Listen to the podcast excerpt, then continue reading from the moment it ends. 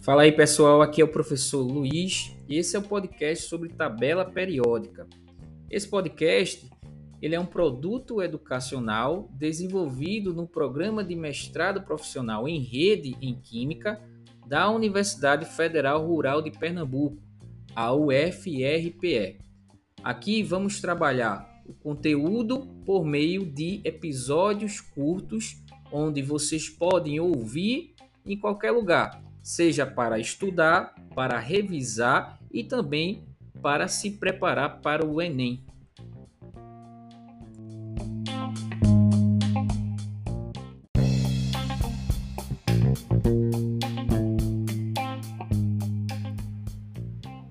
Fala galera, aqui é o professor Luiz. Hoje eu vou apresentar para vocês o primeiro episódio do podcast sobre tabela periódica. Nesse podcast eu vou falar um pouquinho da história da tabela periódica e dos principais pontos, né, das principais contribuições dos cientistas para a construção da tabela periódica moderna. Bem, como o número de elementos químicos descobertos aumentou bastante a partir do século XIX, isso levou os cientistas a tentar organizar esses elementos seja em listas, gráficos, tabelas. Foi aí que em 1817 o cientista alemão Doberheim ele agrupou alguns elementos em tríades, que eram grupos de três elementos com propriedades semelhantes. O segundo elemento dessa tríade teria uma massa atômica igual à média aritmética do primeiro elemento com o terceiro elemento. Já em 1862, o cientista francês Jean Cottois ele imaginou o agrupamento dos elementos químicos sobre um parafuso na ordem crescente de massa atômica. Essa arrumação de Chacontois é, ficou conhecida como parafuso telúrico de Chacontois.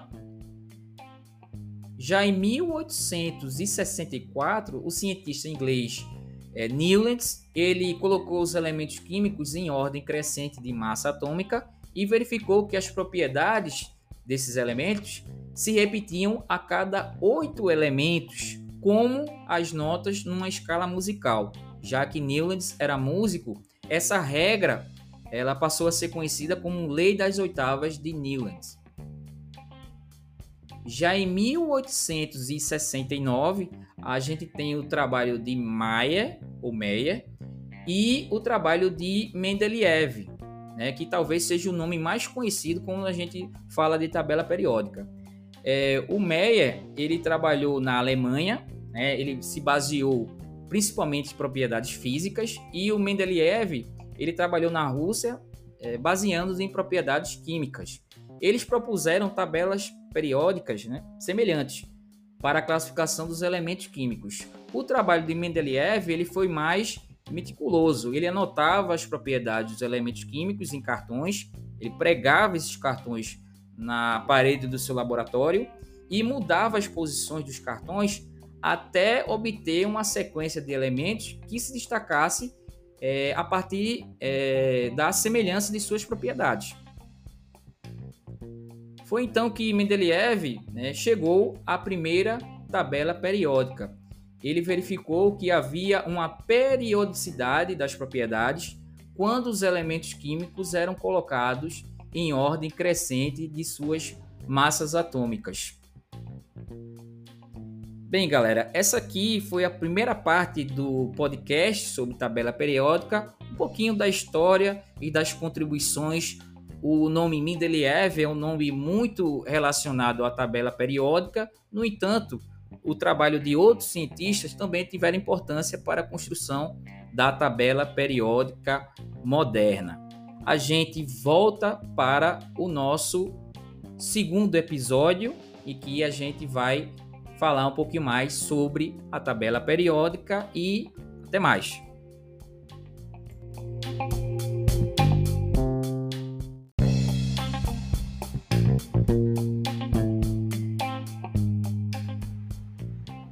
Fala aí pessoal, aqui é o professor Luiz. Hoje eu vou apresentar para vocês o segundo episódio do podcast sobre tabela periódica.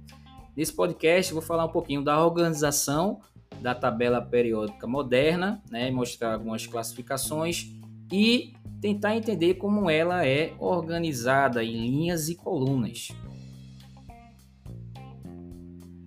Bem, a tabela é, periódica moderna ela vai tomar como referência é, o conceito trazido em 1913 por Mosley, né, que diz que os elementos químicos vão ser classificados em função do número atômico.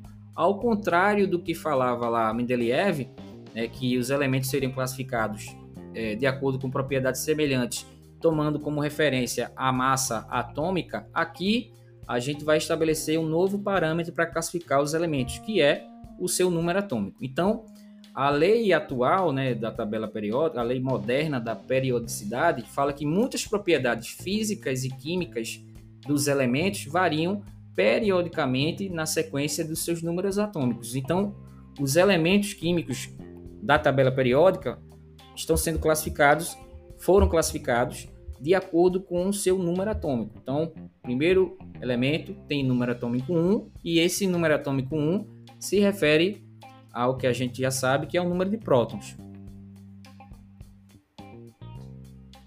Bem, esses elementos é, da tabela periódica eles estão organizados né, em linhas e colunas. As linhas, né, as linhas horizontais, estão se referindo aos períodos. Né? Normalmente aí a gente tem é, uma relação entre a tabela periódica e o diagrama de Linus Pauling. Quando você fala de tabela periódica, você está associando automaticamente é, o diagrama de Linus Pauling. São sete períodos, né? E esses sete períodos correspondem também àqueles níveis ou camadas do diagrama de Linus Pauling. Então eu tenho sete linhas horizontais, que são os períodos, e eu tenho 18 colunas, que são as linhas verticais, vamos dizer assim.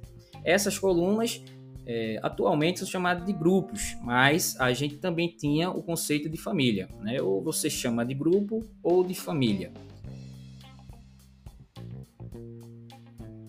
Além da organização em linhas e colunas, a gente tem uma outra organização dos elementos na tabela que é a organização em blocos. A tabela vai ser dividida em quatro blocos. Esses blocos, novamente, vão estar se referindo ao diagrama lá de Linus Pauling. Bloco S, bloco P, bloco D e bloco F. No bloco S, esse S aí vai estar associado ao subnível S, está se referindo aos metais né, da família ou grupo 1A e 2A. Né? O bloco P corresponde aos grupos 13 ao grupo 18, aos gases nobres. É, enquanto o, o, bloco D, né, esse D aí também é o subnível D, está falando dos metais de transição, né, 3B até o grupo 12B. E a série de lantanídeos e actinídeos que está organizado lá no bloco F. Então, a posição dos elementos está associada também aos níveis e subníveis lá da sua distribuição, configuração eletrônica.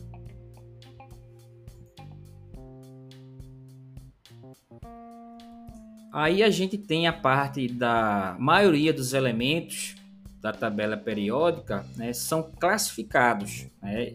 E essa classificação eu tenho três grupos aí: os metais, né, ferro, cobre, o zinco, né? Eu tenho aí também os não metais, o, o oxigênio, o cloro, o flúor, né, o enxofre, e os semimetais que antigamente eram chamados de metaloides. Né? Os metais, que são a maioria dos elementos da tabela periódica, possuem algumas propriedades que são visíveis, né? São você consegue identificar que uma substância é um metal. Por exemplo, eles têm propriedades características né, semelhantes entre eles. Né? Claro que tem as exceções, né? como por exemplo, eles conduzem corrente elétrica né, por causa do elétron de valência que ele vai ter é, lá flutuando na sua camada de valência. Os metais têm um, dois, três elétrons na sua última camada, possuem brilho, né, são maleáveis e dúcteis, né, como o exemplo do ferro. Os não metais, como o cloro, né, o oxigênio, têm propriedades inversas aos, às propriedades dos metais, então eles não vão conduzir corrente elétrica, não são maleáveis e nem tampouco dúcteis. E os metalóides, né, que são atualmente chamados de semimetais, que possuem aparência de um metal, é, mas se comporta quimicamente como um não metal, né?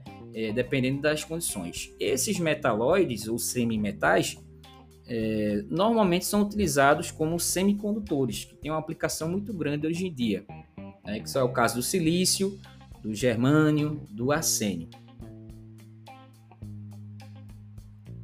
Bem, gente, estamos chegando ao final desse segundo episódio do podcast sobre tabela periódica. A gente vai voltar com mais é, explicação aí do entendimento do que tem sobre o conceito de tabela periódica. No próximo episódio a gente vai falar um pouquinho sobre as propriedades periódicas, algumas propriedades periódicas, é, como afinidade eletrônica, é, eletronegatividade, energia de ionização e também o raio atômico. Até lá!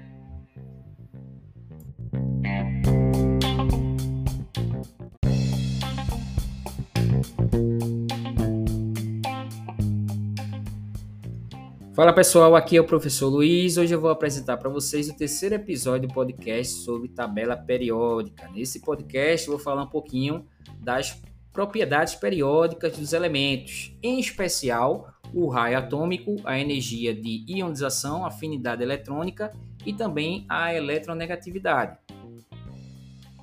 Bem, a gente já sabe que os elementos químicos são organizados na tabela periódica em função do seu número atômico.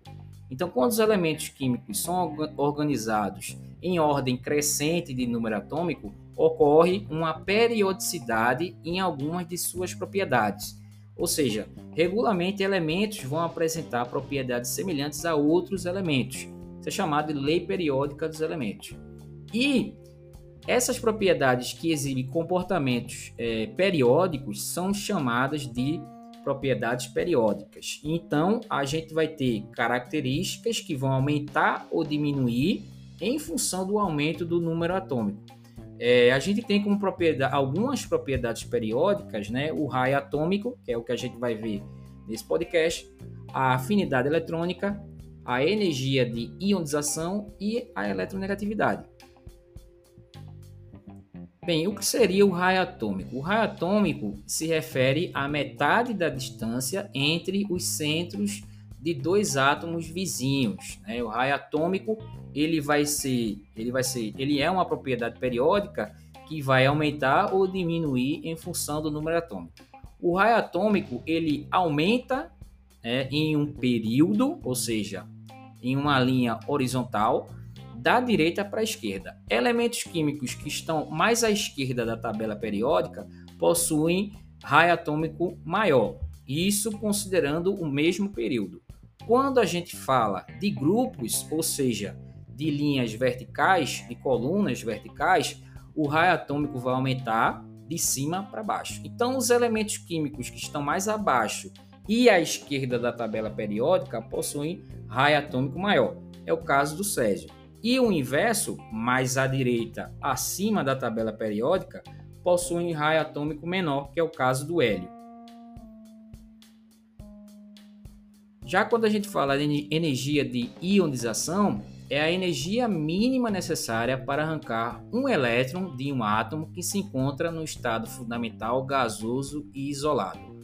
A energia de ionização também é uma propriedade periódica e vai aumentar ou diminuir em função do número atômico. Então, em uma mesma linha, em um mesmo período da tabela periódica, a energia de ionização ela vai aumentar da esquerda para a direita.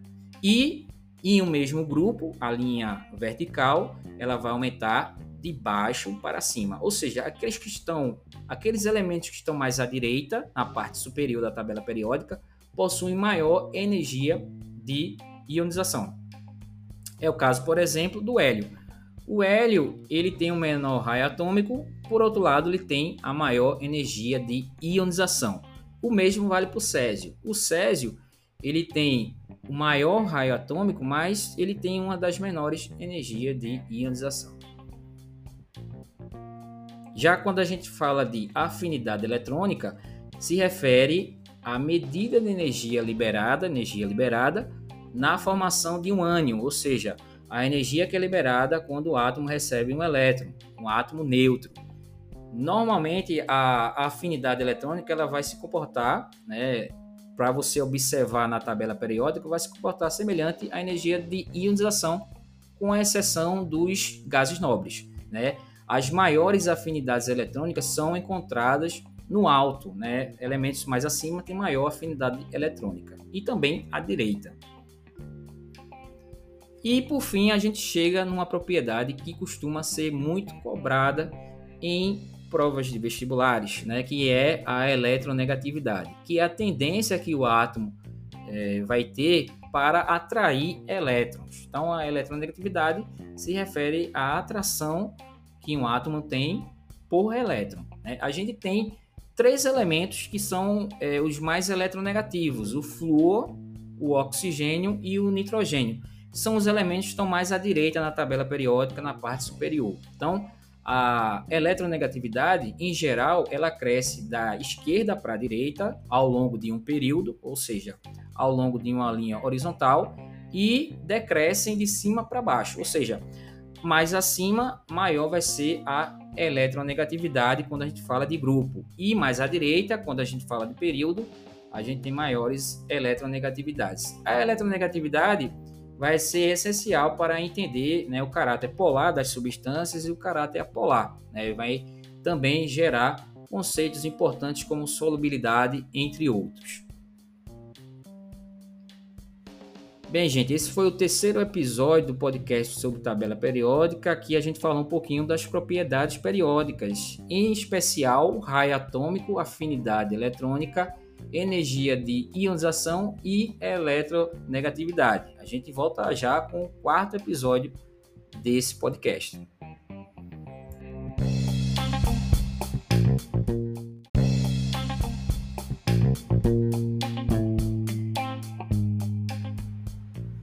Fala aí pessoal, aqui é o professor Luiz. Hoje eu vou apresentar para vocês o quarto episódio sobre o podcast Tabela Periódica. Nesse podcast eu vou falar um pouquinho sobre a distribuição dos elementos químicos na Terra.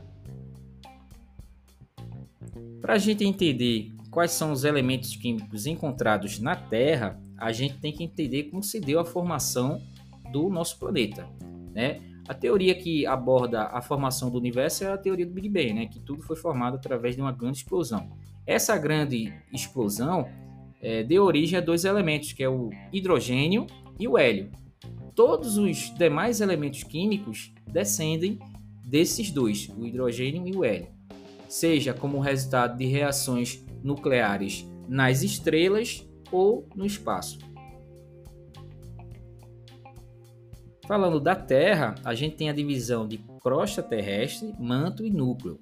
Na crosta terrestre, há cerca de 12 elementos encontrados na natureza é, que constituem 99,7% em massa.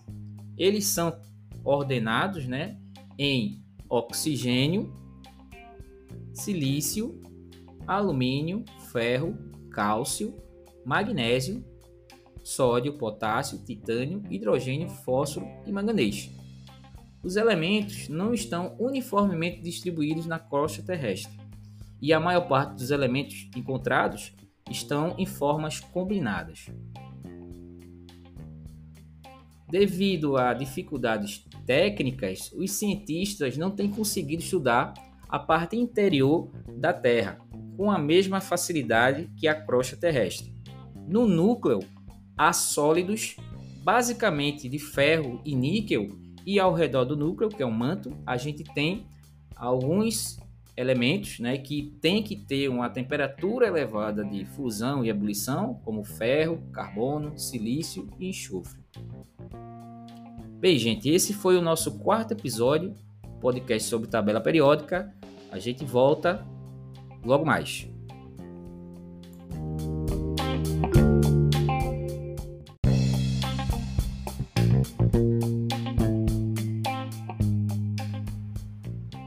Fala aí pessoal, aqui é o professor Luiz e hoje eu vou apresentar para vocês um quinto episódio do podcast sobre tabela periódica. Nesse podcast eu vou trazer algumas curiosidades sobre os elementos químicos. Bem, eu vou começar falando sobre o hidrogênio. O hidrogênio é o primeiro elemento químico da tabela periódica, é o elemento mais abundante do universo, sendo encontrado no Sol, nas estrelas e ele é o principal constituinte do planeta Júpiter. Na sequência, a gente vai falar aqui do hélio. O hélio, é, o nome do elemento hélio vem da palavra grega hélios, que significa Sol. O hélio é o principal componente do Sol, onde é formado pela fusão nuclear de átomos de hidrogênio, esse processo que libera uma quantidade altíssima de energia. O nome do elemento químico polônio é uma alusão à Polônia, a terra natal de Marie Curie, que foi aquela que descobriu o elemento químico polônio. O elemento químico ouro é um metal macio e com uma coloração amarela característica. O termo quilate indica a quantidade de ouro em ligas metálicas. 24 quilates é ouro puro mas por ser muito macio, as ligas de 18 quilates são mais comuns. A quinta curiosidade vai falar do flúor. O flúor é o elemento mais reativo dos elementos, porque ele tem uma alta eletronegatividade e reage violentamente com todos os metais, atuando como forte oxidante.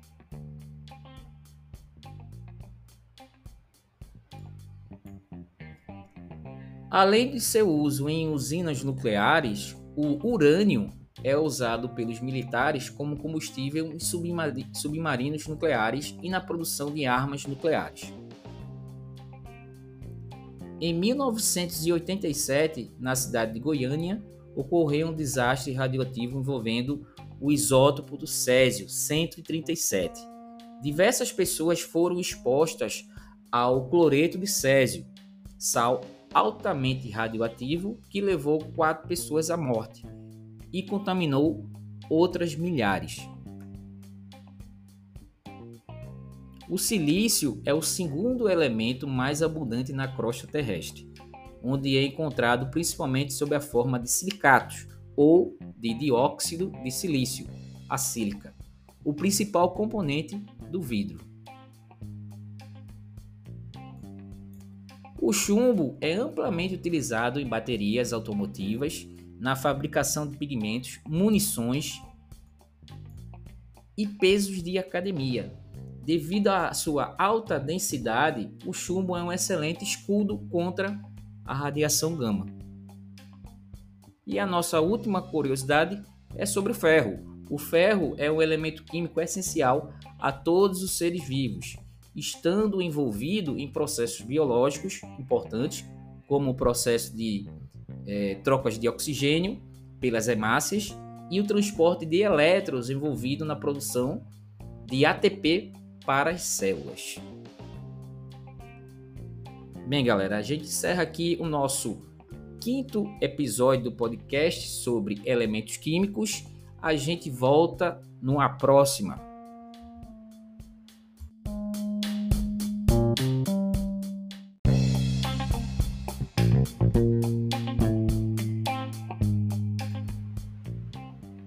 Fala aí pessoal, aqui é o professor Luiz apresentando o sexto episódio do podcast sobre tabela periódica. Nesse episódio eu vou apresentar duas questões que foram cobradas no Enem e a gente vai responder para vocês. Bem, na questão, uma das questões do Enem 2017 trouxe o tema tabela periódica. Essa questão fala no ar que respiramos existem os chamados gases inertes. Trazem curiosos nomes gregos que significam o novo, o oculto, o inativo. E de fato, de tal modo inertes, tão satisfeitos em sua condição, o que não interfere em nenhuma reação química, não se combinam com nenhum outro elemento e, justamente por esse motivo, ficaram sem ser observados durante séculos. Só em 1962, um químico, depois de longos e engenhosos esforços, conseguiu forçar o estrangeiro, o xenônio, a combinar-se fugazmente com o flúor, ávido e vivaz e a façanha pareceu tão extraordinária que lhe foi conferido o Prêmio Nobel. Qual propriedade do flúor justifica sua escolha como reagente para o processo mencionado? Letra A: densidade, letra B: condutância, letra C: eletronegatividade, letra D: estabilidade nuclear e letra E: temperatura de ebulição. Bem, essa questão aqui trouxe uma relação de um gás nobre, que é aquele que não se mistura com ninguém, com um elemento bastante eletronegativo, que é o flúor.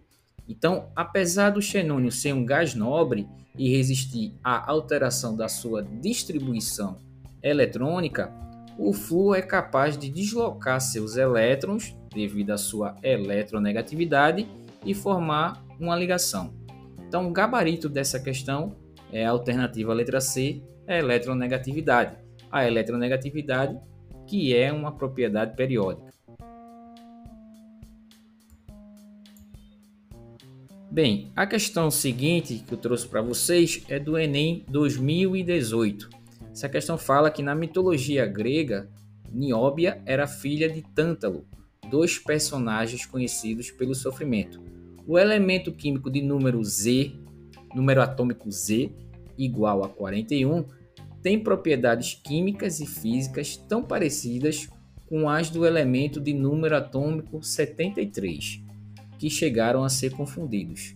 Por isso, em homenagem a esses dois personagens da mitologia, foi conferido a esses elementos o nome nióbio, o Z, que é o número atômico igual a 41, e tântalo com número atômico Z igual a 73.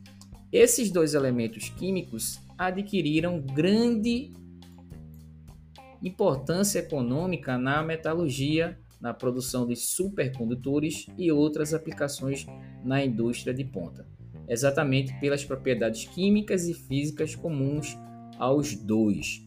A importância econômica e tecnológica desses elementos, pela similaridade de suas propriedades químicas e físicas, deve-se a.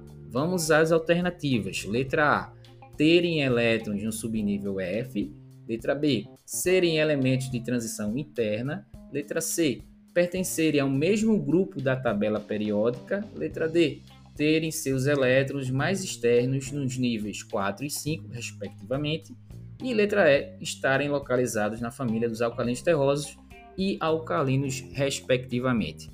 Tem essa questão aqui, fala de uma propriedade importante dos elementos, né? Tem elementos que apresentam propriedades semelhantes com outros elementos, que é a lei da periodicidade. Então, na tabela periódica, elementos químicos com propriedades físicas, físico-químicas semelhantes estão arranjados na mesma coluna, ou seja, no mesmo grupo. Então, esses dois elementos aí, eles pertencem ao mesmo grupo da tabela periódica. Então, quando o elemento tem propriedades semelhantes a outro elemento, certamente ele vai ter o mesmo grupo ou a mesma família. Bem, galera, isso aí foi o nosso sexto episódio do episódio podcast sobre tabela periódica. A gente volta numa próxima e até mais.